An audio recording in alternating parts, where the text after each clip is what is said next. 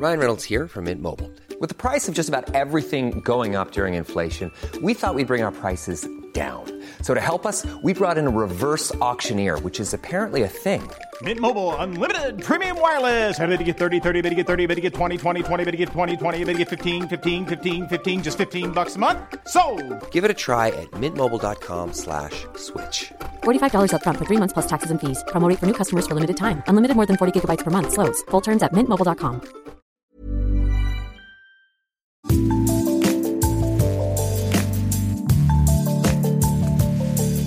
Salut, c'est Laetitia Béraud. Bienvenue dans Minute Papillon, le podcast actu de 20 minutes. À l'occasion de la nouvelle phase du déconfinement, on chausse nos baskets, on va prendre l'air. Parce que, en plus de la réouverture des terrasses, des magasins non essentiels, les activités sportives de plein air sont de nouveau autorisées, jusqu'à 10 personnes sans contact.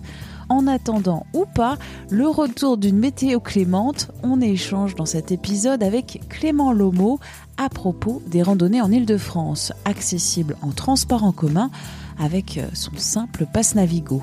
Clément Lomo, c'est le cofondateur du site et du moteur de recherche de randonnée Helloways, du magazine de nature et de micro-aventure En Nature Simone, et il vient de publier avec Marine Loisy Randonnée autour de Paris aux éditions Gallimard première question à Clément Lomo. L'île de France, en termes de rando, ça vaut quoi? Eh bien, écoute, l'île de France, en termes de randonnée, c'est très diversifié. Et euh, quand j'ai commencé, euh, commencé mon projet à la base, euh, en fait, on voyait plein de petites taches vertes sur la carte autour de Paris. Et on se disait, mais déjà, comment on y va? Et puis d'autres questions, c'était qu'est-ce qu'on peut voir dans ces coins-là, quoi. Et quand j'ai commencé un peu à creuser tout ça, je me suis rendu compte de la diversité des territoires qu'il peut y avoir. On peut avoir des falaises de craie qui sont plutôt dans les boucles de Seine au nord-ouest de Paris, près du Vexin. On va avoir des forêts avec des, littéralement, hein, des mers de sable au milieu de la forêt. C'est complètement incroyable, plutôt au sud de Paris. On va avoir des forêts, que ce soit vers Fontainebleau ou Rambouillet, avec des grands rocheux qui en font d'ailleurs des grands sites de grimpe. On va avoir les boucles de Marne qui sont aussi dans un autre style, avec plutôt une région viticole, avec les vignes de Champagne, euh, qui sont pareil, un paysage à lui-même assez incroyable. On va avoir les vallées de Chevreuse, où là, ça va être plutôt des vieux châteaux, le château de la Madeleine, qui date du XIIe siècle, qui domine toute une vallée avec des petites forêts autour. Et puis, on va retrouver bah, les, célèbres champs, les champs vallonnés d'Île-de-France qu'on peut retrouver dans le Vexin, où là, on, a des paysages assez incroyables et des, très belles photos à prendre en se baladant dans les champs euh, vallonnés et bombés, un peu en perte de vue. J'aime particulièrement euh, l'été quand on va avoir les champs de blé euh, bien mûrs, jaunes, qui font comme si on avait une espèce de, de manteau doré en face à soi et qui s'étend quasiment à l'infini avec ces petites, ces, voilà, cette espèce de, de collines. Là, je trouve ça vraiment magnifique. Moi, ce que j'aime bien, c'est qu'on peut parfois retrouver aussi des choses complètement improbables. Genre, il y a des cascades en Ile-de-France et on peut les trouver dans la vallée Chevreuse. Il y a des rivières sur lesquelles on peut faire du canoë avec des rapides, comme en Ardèche. Bref, enfin, faire plein de choses qu'on n'imagine pas du tout en fait à quelques encablures de Paris. En Ile-de-France, est-ce qu'il peut y avoir de la randonnée pour euh, ceux qui n'ont pas fait de sport et qui ne sont pas vraiment sortis depuis un an, un an et demi? Ou est-ce que euh, on est comme toi qui a à peu près 30 ans J'imagine que tu es plutôt athlétique. Ceux qui rampent un peu, ceux que, un peu comme moi, qui suis un peu mou du genou, euh, est-ce qu'il y a de la rando pour tous les niveaux? Il y en a pour tous les goûts. En Ile-de-France, tu en as vraiment pour ceux qui rampent. On peut dire ça comme ça. Tu as des petites balades, hein, des petites balades de deux heures, une heure, même une heure, deux heures qu'on va pouvoir trouver plutôt même tout près de Paris, vers Vincennes, euh, vers Meudon, euh, euh, vers le parc de Sceaux, par exemple, le domaine de Sceaux qui est aussi très joli, euh, vers euh, le domaine de Saint-Cloud, placer des petites randonnées qu'on peut faire facilement avec ses enfants, même des jeunes enfants. Il y a même des randonnées qu'on a pu répertorier qu'on peut faire en poussette, c'est-à-dire qui sont facilement accessibles en poussette, c'est pas des chemins trop compliqués, enfin je veux dire pas, pas carrossables, on peut dire ça comme ça. Et puis on a même des randonnées en Ile-de-France qui sont, accessibles au PMR, toutes les personnes mobilité réduite, que ce soit les personnes en fauteuil roulant ou les personnes âgées, vraiment tout type de niveau. Mais on va aussi, et pour les plus sportifs, avoir des itinéraires qui, pour le coup, sont, se font en itinérance, c'est-à-dire sur deux ou trois jours, 30, 40, 50, on a un itinéraire à 60 km, qui part d'une gare à une autre et qui permettent, par exemple, de traverser le massif de la forêt de Fontainebleau d'est en ouest, de traverser le Vexin du nord au sud, et forcément d'avoir un peu plus aussi de dénivelé, parce qu'en forêt de Fontainebleau, on a des itinéraires qui peuvent aller jusqu'à 1200, 1300 mètres de dénivelé positif et négatif, ce qui commence à, à attaquer un peu. Fontainebleau, alors, le, le, parcours le plus warrior euh, des warriors ou pas? Le warrior des warriors, euh, il y en a deux, notamment en forêt de Fontainebleau, qui sont particulièrement complexes. Il y en a un qui s'appelle la Transblauzarde, qui traverse, bah, comme son nom l'indique, hein, la, la, forêt d'est en ouest.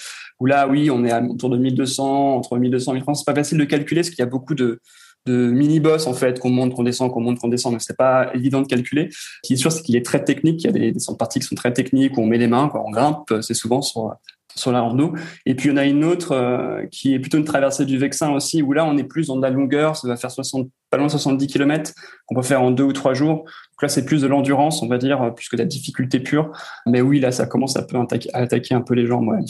La rando, c'est sympa, marcher, c'est sympa. Mais on peut faire aussi plein d'autres trucs comme manger.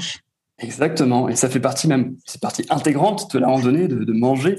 S'arrêter dans les petits villages d'Île-de-France, euh, encore une fois, on, est quand même gâté en Ile-de-France. On a plein de, superbes villages.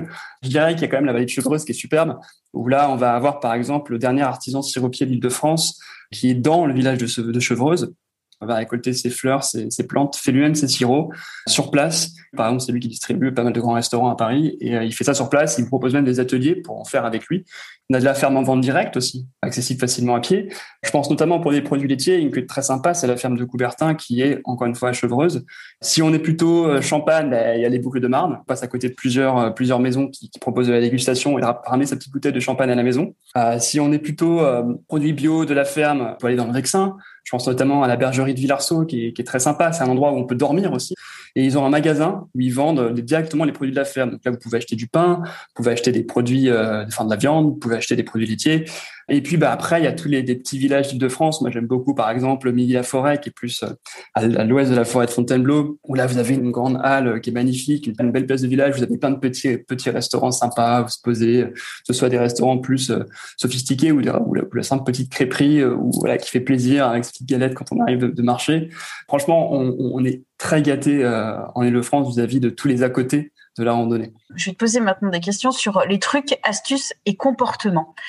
Tout d'abord, où est-ce qu'on fait pipi? C'est une bonne question. Où est-ce qu'on fait pipi? Eh ben, Écoute, euh, en Ile-de-France, théoriquement, tu peux faire le pipi dans la nature. Hein. Si c'est pas un endroit où tout le monde fait pipi, où ça risque de, détruire l'espace naturel, en gros, on peut pisser un peu partout. Hein. Après, la, meilleure façon, c'est tout simplement d'aller frapper à la porte des, des restaurants et des bars, j'ai envie de te dire, et demander si c'est possible d'aller utiliser leurs toilettes. C'est quand même ce qu'il y a toujours de mieux. Je suis en Ile-de-France, donc je suis pas euh, dans le Sahara. Est-ce que je prends de l'eau ou pas? Il faut toujours prendre de l'eau avec soi, toujours. Même si c'est en Ile-de-France et qu'on part sur une petite rando de 1h30, 2 heures, généralement, on conseille un litre 5 par personne sur une randonnée, on va dire, qui se fait sur un après-midi. Si c'est vraiment sur la journée et habituellement, vous avez l'habitude de boire beaucoup, portez plus sur 2 litres, 2 litres 5 et essayez, si possible, de boire régulièrement et euh, de la remplir le long de votre trajet. Vous trouverez toujours un bar, un resto, n'importe quoi, demander à remplir, ils le font bien volontiers. C'est que de l'eau. Et surtout, dans l'hydratation, ce qu'on dit pas assez souvent, c'est qu'il faut penser à boire peu, mais régulièrement. Est-ce que euh, les baskets un peu pourries euh, qui sont qui ont été au placard depuis un an, un an et demi, est-ce que je les je les mets pour euh, faire de la rando ou est-ce que vraiment qu'il faut que je commence à m'équiper et maintenant j'investis? Je dirais simplement que ça dépend du type de rando que tu veux faire. C'est-à-dire que si c'est pour une randonnée d'une ou deux heures, très sincèrement, la petite paire de baskets qui a pas bougé depuis un an, elle fera l'affaire. Et si tu pars sur une randonnée de 50 km, tu vas avoir tes chaussures pendant deux jours, tu vas marcher pendant deux ou trois jours non-stop, là, euh, il vaut mieux que ce soit soit des chaussures un peu vieilles, mais que tu as déjà portées quand même régulièrement euh, ces derniers jours, pour qu'elles se soient refaites à ton pied, sinon tu vas avoir beaucoup d'ampoules. Soit des chaussures, euh, enfin même des chaussures neuves, ça suffira pas, parce que les chaussures neuves, faut quand même un peu les faire à son pied. Et si tu, ouais, si t'as pas repris depuis longtemps, pars d'abord faire une petite balade de une heure ou deux avec tes chaussures, et après tu pourras faire plus gros. Je fais ma rando et euh, j'arrive euh, là où j'ai envie de déjeuner. Et là arrive un groupe de copains qui ont l'enceinte euh, Bluetooth et on entend euh, bande organisée. Alors là, pendant euh, une heure, c'est youhou, c'est déconfinement. Est-ce que l'enceinte Bluetooth c'est interdit, interdit ou euh... Bien sûr, c'est pas interdit, hein, malheureusement. J'ai envie de te dire. Chacun a un rapport différent avec la nature. Certains la, pratiquent simplement pour voir des beaux paysages et puis euh, partager un moment avec des gens. Et donc, ça peut se comprendre qu'ils aient envie de mettre de la musique. Maintenant, je pense que quand on fait de la rando, il faut aussi penser qu'on n'est pas seul, euh, respecter aussi la, comment dire, le, calme que, que peuvent rechercher les autres. Donc moi, euh, moi, si tu me demandes ma religion à moi, je te dirais que non, je suis absolument anti enceinte Bluetooth. C'est dès que j'en vois, ça m'énerve et j'ai tendance à leur dire est-ce que vous pouvez baisser la musique? Maintenant, j'accepte aussi ce genre de comportement parce qu'on n'est pas seul. Moi, la nature ne m'appartient pas, elle ne leur appartient pas non plus. Les gens peuvent faire ce qu'ils veulent, tant mieux, parce que sinon, ce serait un peu, ce serait un peu triste. Quoi. Et dernier comportement que j'aurais complètement oublié, mais qu'il faut respecter. Il y a pas mal de choses, mais si je devais en retenir un, c'est d'essayer de rester sur les sentiers. Il y a un peu plus de 8000 km de sentiers balisés en Ile-de-France. C'est largement assez pour se faire plaisir, mais ça sert à rien d'aller euh, d'aller couper à travers, se la jouer euh, dans la forêt avec sa machette. La seule chose que vous allez faire, c'est d'aller détruire des écosystèmes. Vous allez potentiellement créer des, des faux sentiers, c'est-à-dire des, sentiers. On croit que c'est des vrais sentiers, mais ce n'en est pas, et donc du coup les gens vont s'engouffrer dedans et potentiellement se perdre. Donc il faut rester sur les sentiers et euh, pas de feu en forêt. C'est-à-dire vous partez, euh, même si vous pensez maîtriser la chose, vous dites non, mais moi, jamais je fais d'incendie. 100% des gens qui ont créé un incendie avec du feu pensaient pouvoir maîtriser leur feu et ils l'ont pas fait. Il existe des cendriers portables, donc on ne jette pas évidemment son mégot déjà dans la nature et en plus son mégot qui est encore euh, allumé avec euh, une braise qui peut faire des, des départs d'incendie. Bien sûr, en termes de consignes, je pense qu'il y en a une qui est très importante, mais elle me paraît tellement évidente que je la dis jamais, mais c'est rapporter tous vos déchets avec vous, bien entendu. Enfin, on ne laisse jamais rien dans la nature. Euh, même une peau de banane, ça met des années des années avant de se désagréger. Donc, mettez tout dans un sac plastique que vous avez avec vous, dans votre sac. Ça va pas pourrir vos affaires. Hein. Par contre, ce que vous pourrez laisser dehors, ça va pourrir la nature et ça va pourrir les visites des autres. Donc, gardez bien tout avec vous et jetez ça dans une poubelle classiquement, on va dire. Merci à Clément Lomo pour cet échange. Je vous souhaite de belles balades et de randonnées gratuites avec vos vieilles baskets. Minute Papillon avec son point d'exclamation, sa petite vignette bleu ciel, c'est le podcast Actu de 20 minutes. Vous pouvez le retrouver gratuitement sur toutes les plateformes d'écoute en ligne et sur 20minutes.fr. N'hésitez pas à vous abonner, vous serez ainsi alerté des nouveaux épisodes. On se retrouve très vite. D'ici là, portez-vous bien.